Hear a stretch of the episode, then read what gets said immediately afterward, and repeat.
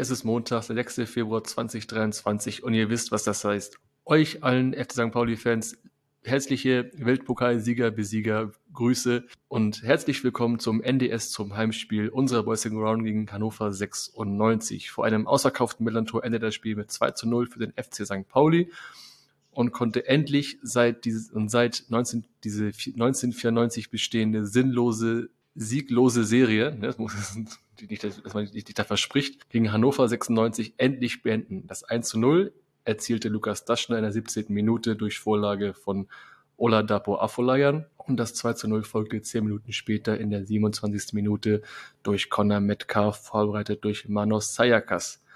Das letzte Mal, als es zwei Siege hintereinander ohne Gegentor gab, war sogar vor vier Jahren, also sogar nicht so lange her in unserer Zeitrechnung, in der Saison 18-19, wo beide Spiele mit 1 zu 0 endeten. Sechs Punkte aus den ersten beiden Saisonspielen ja 2023 für den FCSP und noch ungeschlagen in dieser Saison. Also zu Hause wenigstens. Da kann man noch erstmal nicht meckern. Aber genug von mir. Ich bin doch natürlich wieder nicht allein und habe wieder den tollen Tim bei mir. Moin Tim, alles klar? Moin, mein Lieber. Ich habe, glaube ich, mich schon lange keiner der, der, der, tolle Tim genannt. bei mir ist alles klar. Es ist Montagabend. Ähm, und ich darf über 96 sprechen, die gestern ähm, mir das Wochenende dann wirklich voll ins Versaut haben.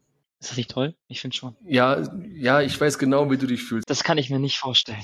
Ja, ja, wir hatten jetzt auch letzten 10, 12 Jahre nicht so die beste, also nicht nur die beste Zeit. Ähm, was ist denn jetzt schlimmer gewesen? War es jetzt das 1 zu 3 oder das 0 zu 2 jetzt? Ich habe richtig bitter, war ich das 1 zu 3 jetzt gegen Karlslautern.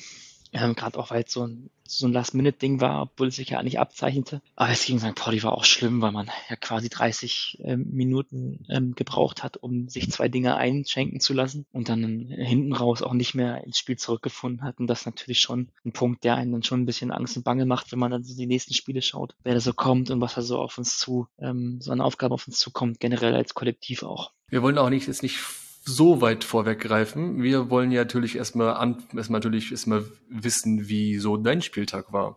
So, wie stimmt sich ein Tim auf einen Spieltag ein? Ich würde jetzt ja einfach so sagen mit viel Alkohol, aber das ist nur die halbe Wahrheit. Nein, Spaß. Also, da ich aus einem Dorf kurz vor Hannover komme und meine ganzen Kumpels auch, die auch alle 96 Fans sind seit Lichtjahren, ähm, alle mittlerweile in Hamburg wohnen, was sehr angenehm ist. Ähm, weil man dann eine kollektive Leidensgemeinschaft hat, ist es so, dass man sich dann morgens getroffen hat zum Frühstücken, ganz ladylike, nein Quatsch, ähm, so, so wie man es halt macht, zum, gemeinsam gefrühstückt. Das Spiel wird ja auch ein bisschen, bisschen früher angepfiffen mit 13.30 ähm, als sonst so die Bundesliga so läuft, so gegen Nachmittag. Und da haben wir entspannt gefrühstückt, ähm, die ersten Biere wurden getrunken, hat sich so ein bisschen eingestimmt aufs Spiel, ähm, so ein paar Sachen ausgetauscht, die man über das Spiel vielleicht noch nicht wusste und ähm, ist dann so langsam los, hat sich ein paar Biere geholt am Kiosk ähm, auf, dem, auf dem Fußweg zum Millantor Stadion, dort ein Einlass, der relativ kurz äh, war und ähm, echt sehr reibungslos funktionierte. Toilettensituation kann man, kann man darüber diskutieren, ob das so super ist im Gästeblock, aber insgesamt jammern auf hohem Niveau, glaube ich. Ja, und dann ging ja quasi das Spiel auch eigentlich schon gleich los. Ähm, waren recht spät dran. Und das, was dann folgte, hat ja eigentlich so den Tag, der so gut begonnen hat, so ein bisschen ja, hinten raus irgendwie vermiest, hätte ich jetzt fast gesagt. Du hast ja gesagt, es hat deine Stimmung vermiest. Das heißt ja im Umkehrschluss, dass man sich schon was erwartet hat. Logisch, ich kann mir jetzt auch vorstellen, dass du mit deinen Freunden und anderen Fans dich in diversen Chatgruppen auch aufhältst. Wie war denn so die Stimmung vorm Spiel? Hat man sich ein bisschen an dieser, ich sag mal, anhaltenden Serie der letzten 25 Jahre irgendwie aufgegeilt oder hat man irgendwelche Erwartungen oder wie kann man sich 96 im Chat vorstellen? 96 hm, im Chat ist sehr ambivalent. Ist ja sowieso so, also Fußball ist ja, ist ja rational nicht zu ertragen, deswegen ähm, vielleicht auch, also sicherlich von bis, alle, die sich, glaube ich, mehr erhofft hatten, sind sicherlich enttäuscht worden, aber auch die gab es, die positiv in das Spiel gegangen sind, aber auch die, die grundlegend pessimistisch gestimmt sind und die eigentlich auch schon mit dem Schlimmsten rechnen. Und mal ganz ehrlich, welcher Fußballfan rechnet denn nicht immer mit dem Schlimmsten? Insofern völlig normal. ja, ich würde sagen, gut durchwachsen von bis war alles dabei eigentlich. Von ausgeglichen bis hin zu optimistisch, euphorisch oder auch sehr pessimistisch. Man ist ja doch schon, sage ich mal, leidgeplagter. Ne? Also das, das ich, ich verfolge jetzt St. Pauli nicht so ganz intensiv tatsächlich und auch ich, das St. Pauli-Umfeld nicht, kann es nicht gleichsetzen nicht, und nicht vergleichen. Aber ähm, also 96 Fans zu sein, das ist schon, da muss man schon für gemacht sein. Das war jetzt die letzten Jahre ganz schön heftig. Ja, glaube ich, glaube ich. Ich glaube, wenn du auch, na gut, bei uns ist es ja auch, ich will nicht sagen, auch so ähnlich. Im Grunde geht es bei uns nicht vor und nicht zurück. Also klar, es gibt, hat so, hast Saisons, wo du unten mitspielst und dann du glücklich über die Klassenhalt bist und dann spielst du manchmal oben mit. Das ist manchmal vielleicht gefühlt das dreimal in den letzten zwölf Jahren dann ist man doch enttäuscht, weil es doch nicht gereicht hat, weil man doch auf Platz 4 gelandet ist, den ja jetzt immer der, der HSV immer einnimmt. Mhm. Ja, also ich persönlich kann es nur von, von, von mir sagen, ich, also ich will sagen, ich habe immer nicht so viele Erwartungen in den letzten Jahren gehabt, aber so nach und nach, nach der letzten Saison, war es gefühlt einer der besten Mannschaften, die wir seit jeher hatten, falls es diesen Satz überhaupt gibt, den ich gerade formuliert habe. Und ich habe mir schon dadurch auch schon was versprochen. Ich meine, hätten wir, wir aufgestiegen, hätten wir den Kader zusammenhalten können. Der ist zusammengebrochen. Unsere ganze, ganze Offensive ist weggefallen. Ähm, wurde da nicht wirklich was nachgeholt. Dann als, Rück, als Rückschluss wurde dann Timo Schulz entlassen, der da auch nichts dafür kann, was unser Sportdirektor da ihm quasi vor die Tür gesetzt hat. Also weiß ich nicht. Und dann, ähm, ich würde schon gern wieder aufsteigen. Ich glaube, ich bin einer der wenigen, die das so offen sagen, also auch unter St. Pauli-Fans, weil ich würde gerne mal wieder aufsteigen. Ich würde gerne mal wieder erste Liga spielen. Ich meine, ich bin seit 23, nee, warte, 22 Jahren Fan dieses Vereins und ich habe nur zwei Jahre erste Liga erlebt. Ich würde gerne mal, und da, und das erste Mal war ich sechs oder sieben, das andere Mal war ich 18. Also es wird langsam mal wieder Zeit, so nach zehn, zwölf Jahren zweite Liga. Ich habe auch irgendwie keine Lust mehr, irgendwie jedes Mal das Gleiche zu haben. Also immer, immer wieder Bielefeld, immer wieder Sandhausen, nichts gegen Sandhausen, liebe Grüße nach Sandhausen. Und mal ein bisschen mal auf, mal, mal so einmal aufsteigen, durch die ganzen, durch die ganzen großen Arenen ziehen, da einmal ein bisschen mal wieder ein bisschen ärgern, ein paar Punkte mitnehmen sehen wir die abkotzen gegen uns und dann, dann kannst du meinetwegen irgendwann mal wieder absteigen oder so. Also dann ist ja okay, aber einmal wieder erste Liga haben, so ein, zwei Jahre wäre mal ganz cool. Deswegen gerade auch für dich, geil. wenn man so 96, ich ja. habe ja 96 damals, ja, erzähl. Ja, ist gut. Ähm, also äh, es ist äh, interessant zu sehen, wie ähm, wie weit unsere Erwartungen auseinandergehen. Also aufzusteigen und dann irgendwann wieder abzusteigen, habe ich auch schon lange nicht mehr gehört, aber ich, ich kann es ja schon verstehen. Also äh, welcher Fußballfan möchte denn nicht den größtmöglichen Erfolg für den Verein? Und jetzt aus unserer Perspektive ist der größtmögliche Erfolg aktuell das greifbarste oder der Aufstieg. Also insofern ähm, völlig, völlig nachvollziehbar. Nur jetzt lassen unsere Mannschaften ja aktuell in, dem, in der jetzigen Situation recht wenig, äh, recht wenig zur Annahme zu, dass es mal in absehbarer Zeit so kommen könnte. Ja, ich, ich, ich manchmal erinnere, äh, versuche ich mir auch zu, mich zurückzuerinnern, wie ich damals Fußball kennengelernt, also nicht Fußball, ich will sagen nicht kennengelernt, aber als ich Fan wurde, waren ja durchaus Mannschaften da oben mit dran, wie zum Beispiel Schalke 04, Werder Bremen und auch hier unser unser so unser Stadtnachbarn, äh, Stadtnachbar hier aus Pinneberg, da hier, äh, da hinten, da mhm. vor, den, vor den Stadttoren. Und Hannover 96 war ja auch unter anderem ein paar Mal europäisch zugange. Und dann musst du dir auch manchmal die Augen reiben, um zu sehen, okay, 96 ist jetzt wirklich seit fünf, seit fünf Jahren in der zweiten Liga mit uns. Wie konnte das denn passieren? Also wenn du dann so eine Historie hast, wie du mit deinem Verein, wo du mal warst, und du siehst, wo du jetzt bist, dann denkst du so, oh, ich würde schon gern wieder zurück. Ja, ja, so ist es. Aber gut, das aktuelle, ähm, das, das aktuelle Spiel ist ein sehr gutes Spiegelbild dessen, wie es um den Verein steht. Und deswegen, ähm, bevor wir hier noch über alte Zeiten sprechen, nicht gleich live am Mikro anfangen zu heulen, lass uns lieber das sprechen, kurz und schmerzlos, was wir, was, was ich Schlimmes gestern und du Tolles gestern erlebt hast. Also ich will natürlich nicht, dass du hier live in Tränen ausbrichst, das möchte ja keiner. Also ich möchte, äh, deswegen gehen wir schnell weiter, machen wir einen, einen, äh, einen Schritt weiter. Du bist direkt vor deiner Haustür zum Gästeblock spaziert. Ne? Ich habe ja soweit mitbekommen, dass der Auswärtstross um 96 mit dem Zug angereist ist. Es ist ja durchaus naheliegend, wenn man ungefähr eineinhalb Zugstunden voneinander entfernt liegt. Das kann man gut, da kann man gut Leute mobilisieren. Bist du denn direkt zum Gästeblock, ne? Und nicht als mit einem kleinen Schlenker über den Hauptbahnhof mit dem Tross zum Stadion? Nee, nee. Okay. Dann war auch von beiden Seiten, einmal von der Südkurve und einmal von euch vom Gästebereich, einmal die komplette Kurve oder der komplette Block in großen Schwenkern schön einge, eingehüllt. Das finde ich persönlich sehr schön, wenn so einheitliche Schwenker gibt, schön breit positioniert, dass es schön ein einheitliches Bild ergibt. Das war bei euch so, das war bei uns genauso. Ihr hattet ja noch ein großes Transparent noch vorne dran mit Niedersachsen Power. Das Power hatte ich ein bisschen gebraucht, um das zu identifizieren, was das genau was für ein Wort ist. Aber doch sah an sich so ganz okay aus, was man so gesehen hat. Also von der Stimmung her, das wirkte sehr, also vielleicht ist es auch mein Eindruck, dass wenn Gäste, Mannschaften zu uns kommen, auch gerade mit dem Gästeanhang, dass man nochmal besonders motiviert ist, weil man unbedingt, wenn man, verstehe versteh ich auch, weil man gegen St. Pauli spielt und dann nochmal nochmal zeigen, mu zeigen muss und zeigen will, wer man ist und man ist nochmal ein Stück lauter und das ist ja überall, also wenn man Gäste, wenn man auch auswärts reist. Der Gästeblock hat manchmal ist so einen Tick, Zacken mehr aufgelegt, einen Zicken mehr motiviert. Und das wirkte dann so, dass man schon Bock hatte, hier drei Punkte mitzunehmen, ne?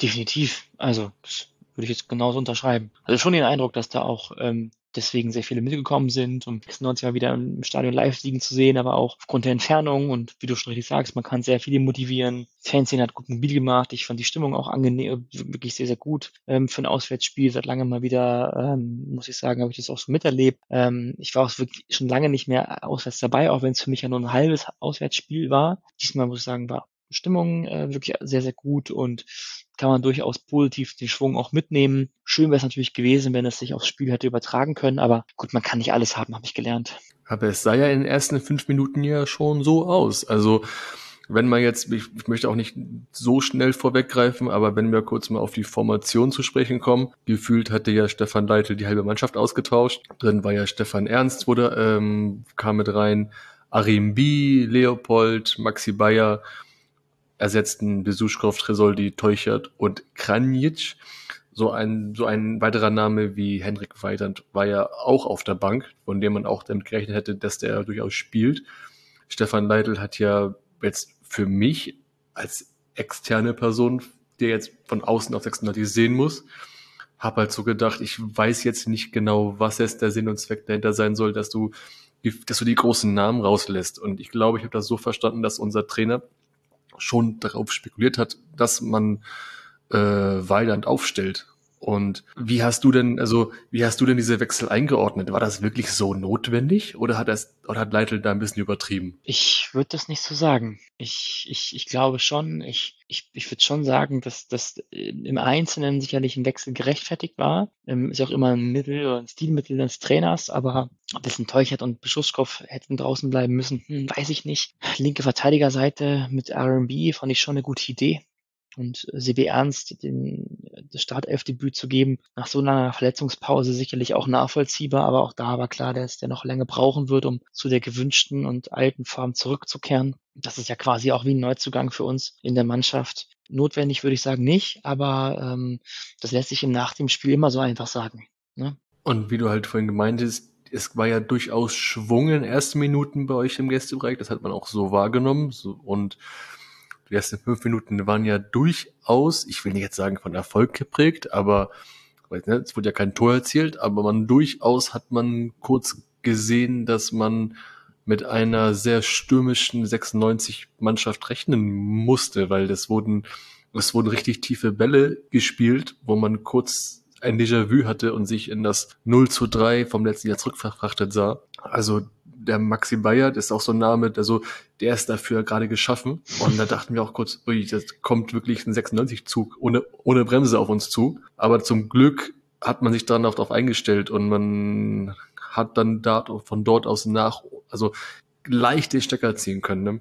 Ja gut, ich glaube, das, was man aus dem Spiel gelernt hat oder was man aus dem Spiel mitnehmen kann, ist, dass man, ähm, das klingt jetzt total blöd, banal, aber dass ein Spiel halt eben 90 Minuten hat und der Ball rund ist.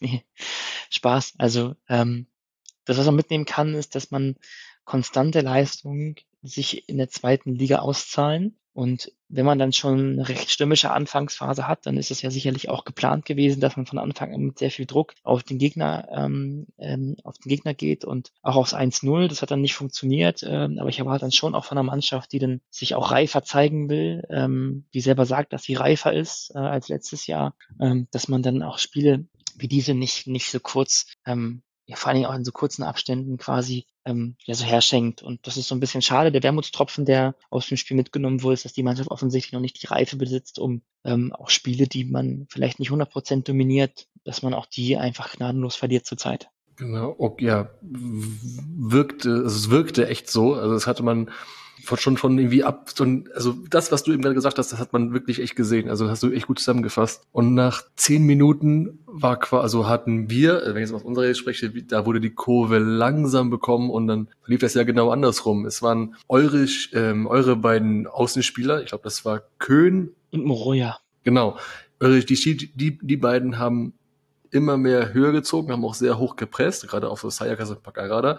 Und so wurde hinten viel mehr Platz gelassen. Und so war man mehreren Überzahlsituationen konfrontiert, die da wo man immer wieder gefährlich vors Tor kam und ab dann ging es halt konsequent so weiter. Das war in den ersten, es war in der zehnten Minute, das war dann auch kurz darauf, hielt schon das 1 zu 0, da wo man viel zu viel Raum gelassen hat, wo eine Überzahl, also jetzt für uns entstanden ist und man durchaus frei zum Schuss kommen lässt und dann ist, fiel ihm das 1 zu 0.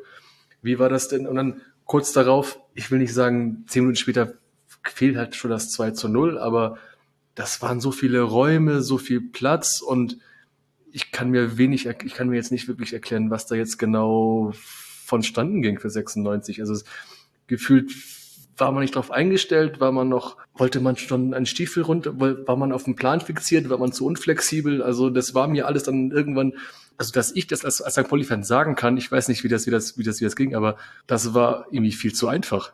Ja, ähm, das würde ich auch so sehen. Ich glaube auch, dass da ähm, seitens des Plans auf jeden Fall noch, jetzt auch vor allen Dingen im Spiel selber, ähm, die eine oder andere Korrektur ähm, durchaus, durchaus hätte, hätte sein müssen. Der Plan kann ja nicht nur sein und nicht nur lauten, ja, einen Gegner hoch anzulaufen und darauf zu spekulieren, dass man ähm, relativ hoch hoch im Feld die Bälle gewinnt. Ähm, hat ihr gesehen, was daraus, äh, daraus resultiert, dass man den Gegner unterschätzt hat ähm, wie er sich im Spiel verhält, auch, auch schwierig einzuschätzen, glaube ich, mit einem neuen Trainer im Vorfeld, den keiner so richtig kannte. Und da, glaube ich, ein bisschen schwierig. Es, es läuft am Ende sehr oft darauf hinaus, dass das Spiel sich auf die Außen verlagert, was ja bei den beiden Formationen, die, wie sie so halt eben sind, 3-4-3 quasi oder 3-5-2 ähm, bei uns dann ähm, sehr flügellastig ist. Das war bei euch ja klar. Und dass das Spiel dann schon von innen nach außen gedrückt wird, ähm, war auch zu erwarten, dass man da keine Lösung gefunden hat, jetzt über 90 Minuten keine Lösung gefunden hat und dann sich nur noch durch personelle Wechsel helfen zu helfen weiß, dann frage ich mich schon,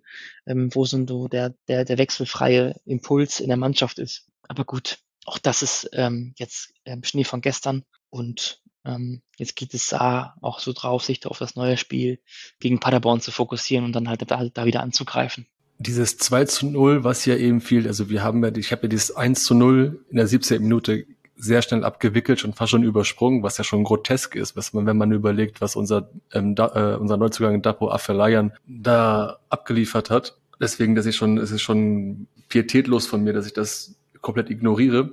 Ähm, unabhängig davon, dass er super gemacht hat und dass sein Startelfdebüt diesmal war und was ich glaube ich, was ich glaube ich in der Vorstellung oder in der, als wir die Wechsel durchgegangen sind, der, der Kader, dass ich ihn das nicht, dass ich das nicht erwähnt habe, das war sein erstes Saisonspiel, also von Beginn an, was er prima gemacht hat und dieses kurz darauf, dieses 2 zu 0, war ja jetzt nicht ganz unumstritten. Kommt drauf an, aus welcher Perspektive man das sieht. Ich muss persönlich, ich habe das, ich habe diesen Pfiff, den Leitl später erwähnt, also den später erwähnt hat, das vorher abgepfiffen worden ist, gar nicht so wahrgenommen. Also und auch diese ganzen Bilder, ich habe das ja durchaus, da ich, da ich ja mit, und mit, mit Tobi, mit André und Chris und mit dir ja auch auf Twitter connected bin, man bekommt manchmal so einen Hannover 96 Algorithmus, auch wenn ich den nicht will, dass da diverse Bilder verbreitet worden sind von Abseitsstellungen und, und äh, Positionen und Standbildern, wo ich dachte so, hm,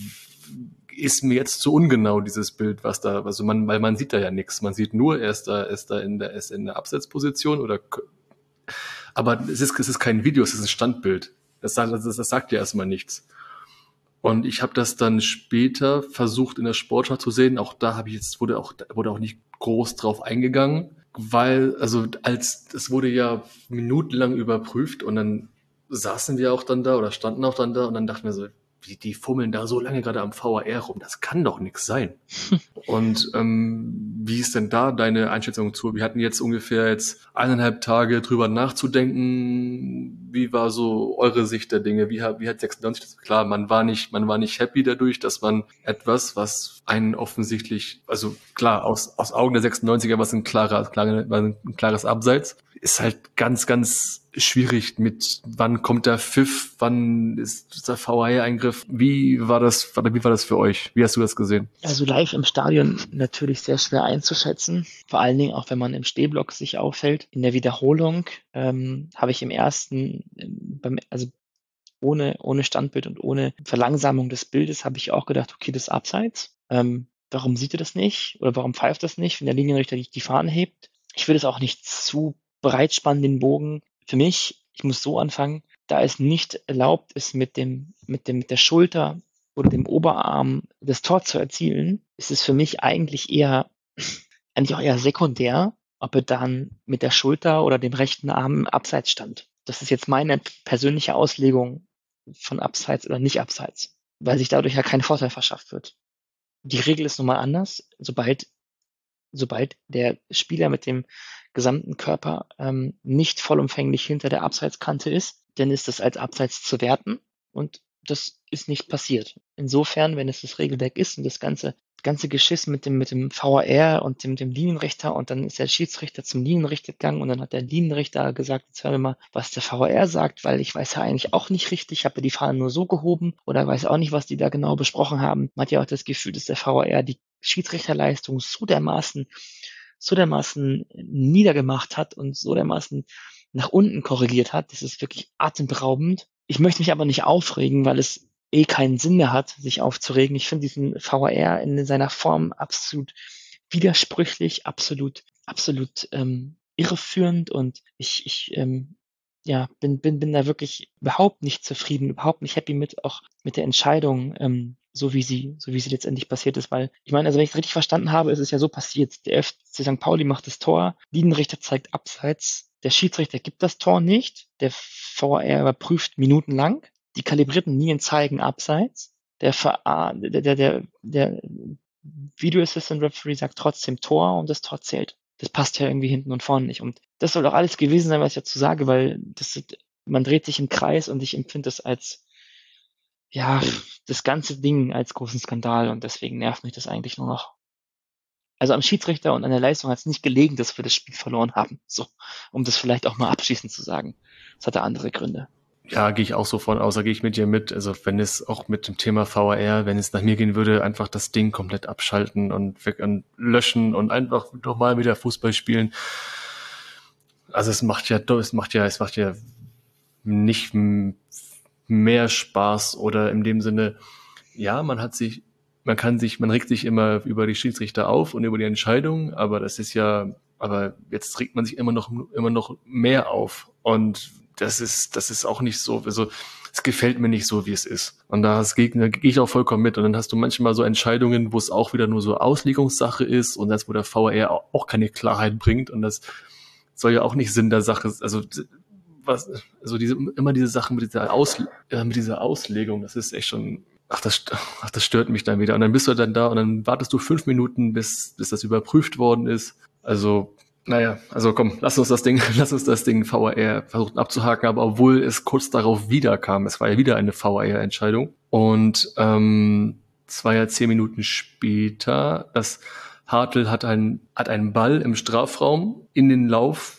von Daschner gekriegt, also, ne, und R&B springt dann dort möglicherweise an den Arm und weiß ich nicht, also, nee, fand ich jetzt nicht so. Also habe ich jetzt auch nicht so wahrgenommen als so eine Szene, wo ich sage, wow, auf jeden Fall Handspiel. Schießt, er springt ihm gegen den, gegen den Arm. Ich kenne Schiedsrichter, die das pfeifen. Ich finde aber die Handregel auch nicht ausreichend ähm, mhm. bis zu Ende gedacht, um das jetzt irgendwie gut zu finden, wenn es dann am Ende also da bin ich so, we so weder noch. Also denke schon, dass die Handregel verbesserungswürdig ist und in dem Fall fand ich das auch irgendwie nicht richtig, wenn nicht richtig zu sagen, ist das jetzt Handspiel oder nicht. Also ähm, da fallen mir jetzt aus unseren Reihen ganz eigene Spieler ein, die da schon deutlich deutlich deutlichere Szenen gehabt haben, jetzt nicht gegen St. Pauli, sondern in anderen Spielen, wo es auch ganz klar Hand gegeben hätte und der Schiedsrichter das nicht eingreift. Also äh, insgesamt Schiedsrichter ist dann auch wieder so ein Thema für sich, glaube ich. Ja, das können wir, das können wir auch relativ überspringen. Also es war jetzt nichts, worauf, worauf, worauf man sich eigentlich lange aufhalten müsste. Kurz darauf kam aber eine gelbe Karte an euren Spieler Neumann, der von, also kurz darauf von sich nochmal zu sprechen lässt. Ist das auch ein richtiger Satz? Kurz darauf war schon Halbzeit. Also es war eine 2 zu 0 Führung. Kann jetzt, man kann jetzt immer wieder über, den, über, über das 2-0 diskutieren. Aber im Großen und Ganzen, wie wir es vorhin durchgegangen sind, war es ja durchaus ein okay denn zu geben. 2-0, an sich eine muntere Begegnung. Also ich verdiente 2 zu 0 Führung und es ging ohne Wechsel auf beiden Seiten weiter. Ding Dong, kurzer Werbeblock für unseren Partner der Kehrwieder Kreativbrauerei. Heute möchte ich euch, euch das Kehrwieder Übernormal Null alkoholfrei ans Herz legen. Das UNN India Pale Ale ist das erste alkoholfreie Bier seiner Art. Kehrwieder zeigt hier, dass alkoholfrei und geschmacksintensiv perfekt zusammenpassen und der Beweis ist das Übernormal Null. Mehr Infos dazu findet ihr wie immer auf kehrwieder.bier, Bier in der englischen Schreibweise und denkt dran, alle alkoholischen Getränke moderat und bewusst zu genießen. Ding Dong, Werbung, Ende. Von unserer Seite kann ich es auch irgendwie nachvollziehen, aber Thema 96, da wurde wieder nichts getan. Also, das heißt, was heißt wieder nichts getan? Also, wir hatten ja im VDS ja schon mal so, dass es keine Transfers gab. Also man hat es nichts, nichts geändert. Jetzt hat man 1 zu 3 auf die Mappe gekriegt, ähm, hat da viel umgestellt und jetzt aber wiederum läuft es wieder nicht so gut und man ändert wieder nichts. Also ist da jetzt nicht wieder etwas, was, was Leitl anzukreiden wäre? Ja, gut, wenn du ja eine Möglichkeit hast, dann in der Halbzeitpause, denke ich, das Spiel so noch mal so ein bisschen zu beeinflussen, direkt zu beeinflussen. Aber gut, das war nicht das erste Mal. Der erste Trainer halt gerne die Jungs weiter spielen lässt, was auch in Ordnung ist, was man akzeptieren muss. Aber ähm, auch das wird ja irgendwann in der Bewertung mit einfließen.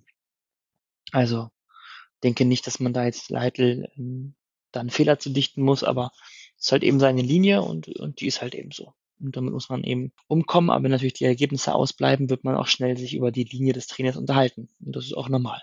Also was war denn dein persönliches Fazit der ersten Halbzeit? Ich würde schon sagen, dass wir besser im Spiel waren als im Vergleich zur, Halbzen, zur, zur, zur zweiten Halbzeit. Ähm, ich ich würde sagen, dass man sicherlich auch die eine oder andere Chance hat liegen lassen, aber auch nicht zwingend äh, in den Aktionen war, um in Führung zu gehen. Ähm, nichtsdestotrotz glaube ich, dass man dafür hinten viel zu äh, große Fehler gemacht hat und auch ähm, Aktionen zugelassen hat, die am Ende dazu führen, dass du auch mit 2-0 in die, ähm, mit 2-0 Rückstand in die Pause gehst. Also ähm, durchaus verbesserungswürdig, aber das ist dann natürlich ins genaue Gegenteil umschlägt und man eigentlich das Fußballspielen dann komplett einstellt. Das ähm, hätte ich auch nicht erwartet, wenn ich ehrlich bin. Und das ist gut schon mal angeschnitten. Also das war ja klar, die erste Halbzeit war ja verglichen zur zweiten Halbzeit von euch ja schon schon besser, weil danach kam ja sehr sehr wenig oder bis also wirkte mir so. Und dann in der 60. kam dann wieder der Neumann, der den wir eben schon mal angesprochen hatten mit einem zweiten Foul an Afolayan mit Gelb-Rot vom Platz. Ja, okay. Was mich persönlich zwar stört, ist dann danach wurde dann nicht, nicht, nach, nicht richtig nachgelegt, aber dann so what? Also, also ist das Kleinigkeit.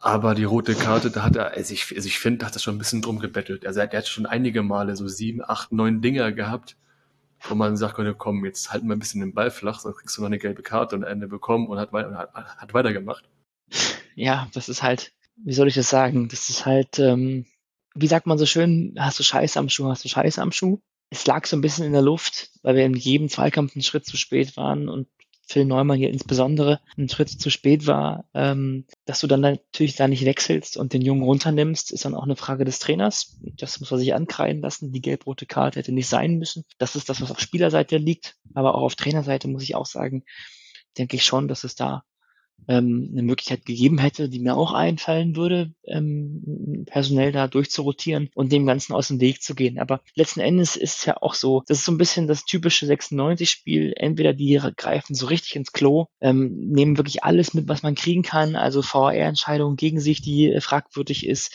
äh, kein Zugriff mehr aufs Spiel, vergebene Torchancen, der Zieler lässt den Ball äh, meterweit nach vorne prallen und dass der gegnerische Stürmer nur noch einschieben muss. Ähm, dann eine gelb-rote Karte kurz vor, äh, was heißt kurz vor Schluss, ne, noch, noch so 30 Minuten vor, vor Spielende und das sind halt so alles 96 Skills. Die kann, glaube ich, nur 96 so richtig gut. Und ähm, das ist dann halt eben so, aber äh, solche Spiele gibt's nun mal und ähm, das gehört leider aktuell auch irgendwo noch zum Alltag von 96 dazu. Du hast ja das Thema Scheiß am Schuh kurz angeschnitten, also das wäre ja nochmal dreifach so gekommen, also Thema 3, 3 zu 0, der dann am Ende des Tages nicht gegeben worden ist, auch zu Recht. Im Grunde Arim B hat Sayakas im Strafraum umgerissen, Metcalf hat sich zwar beschwert, aber also ging zum Ball, flankt, findet Daschner, aber durch den VR-Angriff, dass Metcalf im Abseits war, wurde es halt nicht gegeben. Das, das kann man auch so stehen lassen. Das ist auch vollkommen, vollkommen okay. Aber das Moment mit dem 3-0 dachte ich mir schon, oh, jetzt fällt 96 auseinander. Aber es ist ja am Ende des Tages nicht passiert. Also doch, also man, ich will nicht sagen, man fiel auseinander, man hat nur nicht zustande gekriegt. Also fand ich jetzt von Hannover. Also es wurde jetzt, es war, es war, es war so inaktiv. Es ist ja nicht nichts passiert. So wirkt es mir so. Man hat einfach noch nichts getan. Und wenn du dann in der 80. Minute einen Weidand reinbringst, der also in, in der 80. Minute, das muss man sich mal reinziehen, in der 80. kommt ein Weidand rein, wo wir alle damit gerechnet hatten, dass er zu Beginn an spielt. Und dann, also wenn man das noch so weiterdenkt, in der 88. Minute, wenn du einen Dreifachwechsel vor sich, also vornimmst, also da kann, da kann, da kann doch nichts mehr rumkommen. Ach naja, gut, ich meine, das ist halt eben ein Hilfeschrei, das Spiel wieder an sich reißen zu möchten. Aber du am Ende, die Geschichte des Spiels ist auch schon erzählt. Ähm, das war nicht der Tag von 96, das hätte nicht sein sollen. Da waren sehr viele individuelle Fehler dabei. Es hat am Ende nicht daran gelegen, dass man zu spät gewechselt hat, sondern ähm, dass man auch nicht das Material auf der Bank hat, das so aus der Hüfte heraus ein Spiel an sich reißen kann. Diesen Unterschiedsspieler, den hat man aktuell nicht. Und das ist halt eben so. Damit muss man leben. Ähm, und mit dem, was man hat, muss man arbeiten. Und dementsprechend ähm, kann ich nur sagen, dass äh, ja, wir aus diesem Spiel sehr viel mitnehmen können, was wir fürs nächste Spiel ähm, abstellen müssen. Was ist so dein Fazit vom Spiel? Was würdest du, also würdest du jetzt in der Haut von Stefan Leitl stecken, wenn du jetzt die Mannschaftsperformance so gesehen hättest, was würdest, was würdest du ihm empfehlen zu tun? Also was ist jetzt deine Meinung zu dem Spiel? Klar, es war nicht gut, aber und im Grunde, ich halte ja immer noch die Mannschaft von 96 ja immer noch für gut. Also es ist ja jetzt keine, es ist keine, Lau keine Laufkundschaft. Die haben auch keine Holzbeine, die können ja laufen und rennen und können ja auch weiter, können, also die können ja was. Ja. Ach, das ist, also mit den Holzfüßen, da hat bei mir schon alle Türen eingerannt. Also ähm, wir haben ein Qualitätsproblem vorne im Sturm, ein Problem in der Kadertiefe, was Unterschiedsspieler angeht. Das ist so generell die Situation, aber sich darüber zu beklagen, ist halt auch nicht immer zielführend, weil es immer auch die gleichen Ergebnisse sind. 96 hat jetzt gegen Paderborn einen Gegner vor der Brust, ähm, der Fußball spielen kann und der das auch tut und der auch spielerische Akzente setzen kann. Leitl kann es jetzt nur noch darum gehen, ähm, aus dem Spiel das Beste mitzunehmen und vielleicht auch den einen oder anderen bisher sich sicher geglaubten Spieler ähm, vielleicht mal auf, auf den Pott zu setzen.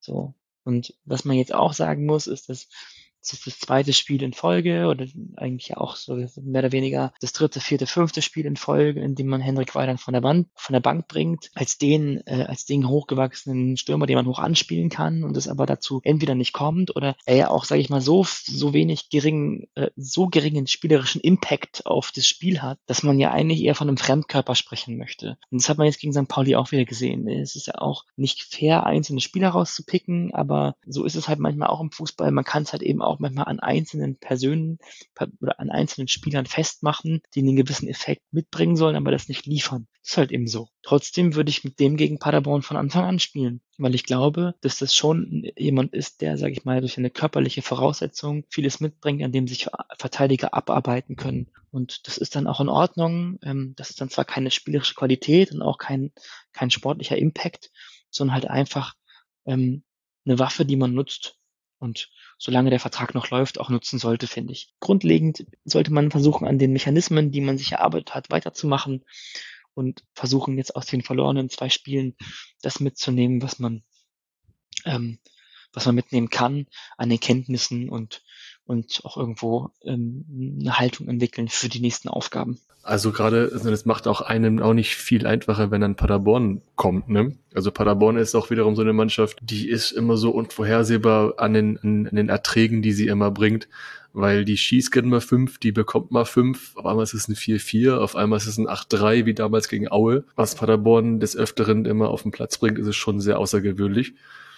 Und die, die können auch, also die sind, können auch sehr, können auch einen sehr überrollen. Zum Glück haben wir erst Paderborn im März, also noch ein bisschen hin. Und das macht auch ein, klar, wenn du zwei Niederlagen jetzt am Stück hast, wie ihr, man versucht ein Fazit und Lehren rauszuziehen und dann, wenn du dann Paderborn vor die Linse kriegst oder die, also die jetzt jetzt ähm, wohl nach Hannover kommen, das macht es eigentlich gerade einfacher. Nee, aber gut, das ist halt eben so. Also damit muss man umgehen. Das ist dann halt, äh, die, kann jetzt den, den, den Spielplan nicht abändern, nur weil es uns das nicht passt. Paderborn, Samstag 13.30 nur darum geht's jetzt. Und ähm, dann bin ich gespannt, ähm, mit was für fußballerischen Leckerbissen ich dann diesmal überrascht werde auf dem Wochenende. Ich denke mal, so wie du aktuell sprichst, dann ja. kannst du nur überrascht werden, oder? Positiv. Weil bisher wurdest du ja nur, also wenn ich das so, von, wenn ich dir so zuhöre, wurdest du enttäuscht. Ja, ja, ja, ja. Also positiv überrascht, genau. Immer, nur, kann immer nur noch vorwärts gehen. Immer nur vorwärts, genau. Nach dem Spiel, also nach und, also es war ja schon relativ frisch, relativ kalt und nach den Feierlichkeiten hätte man auch das Stadion auch verlassen.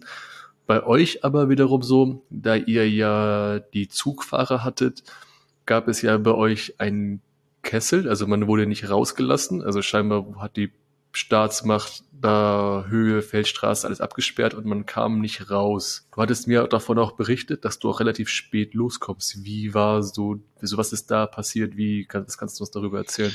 Ich kann ganz kurz und knapp halten. Im Prinzip ist es so, dass wir das Stadion verlassen wollen und ähm, sag ich mal, das Stadiongelände äh, nicht verlassen können, weil ähm, eigentlich ab der Feldstraße uns eine Polizeikette daran gehindert hat und ähm, auch noch nähere Mal nachfragen, was denn der Grund ist und warum ähm, und wie lange das noch ungefähr dauern ähm, wird, bekommt man dann ja natürlich ein eher Achselzucken und so gar keine Reaktion. Äh, hat ein bisschen gedauert und hat sich dann aber auch dann nach 30, 30 Minuten, ja, geschätzt 30 Minuten aufgelöst. Es konnten dann noch alle heim, aber fraglich, ob natürlich alle ihren Zug bekommen haben, die ja noch den Heimweg nach Hannover antreten mussten. Ja, aber, aber, aber die Polizei kommt ja auch nicht drauf, dass es durchaus einige Leute, also einige Hannover-Fans gibt, die in Hamburg wohnen.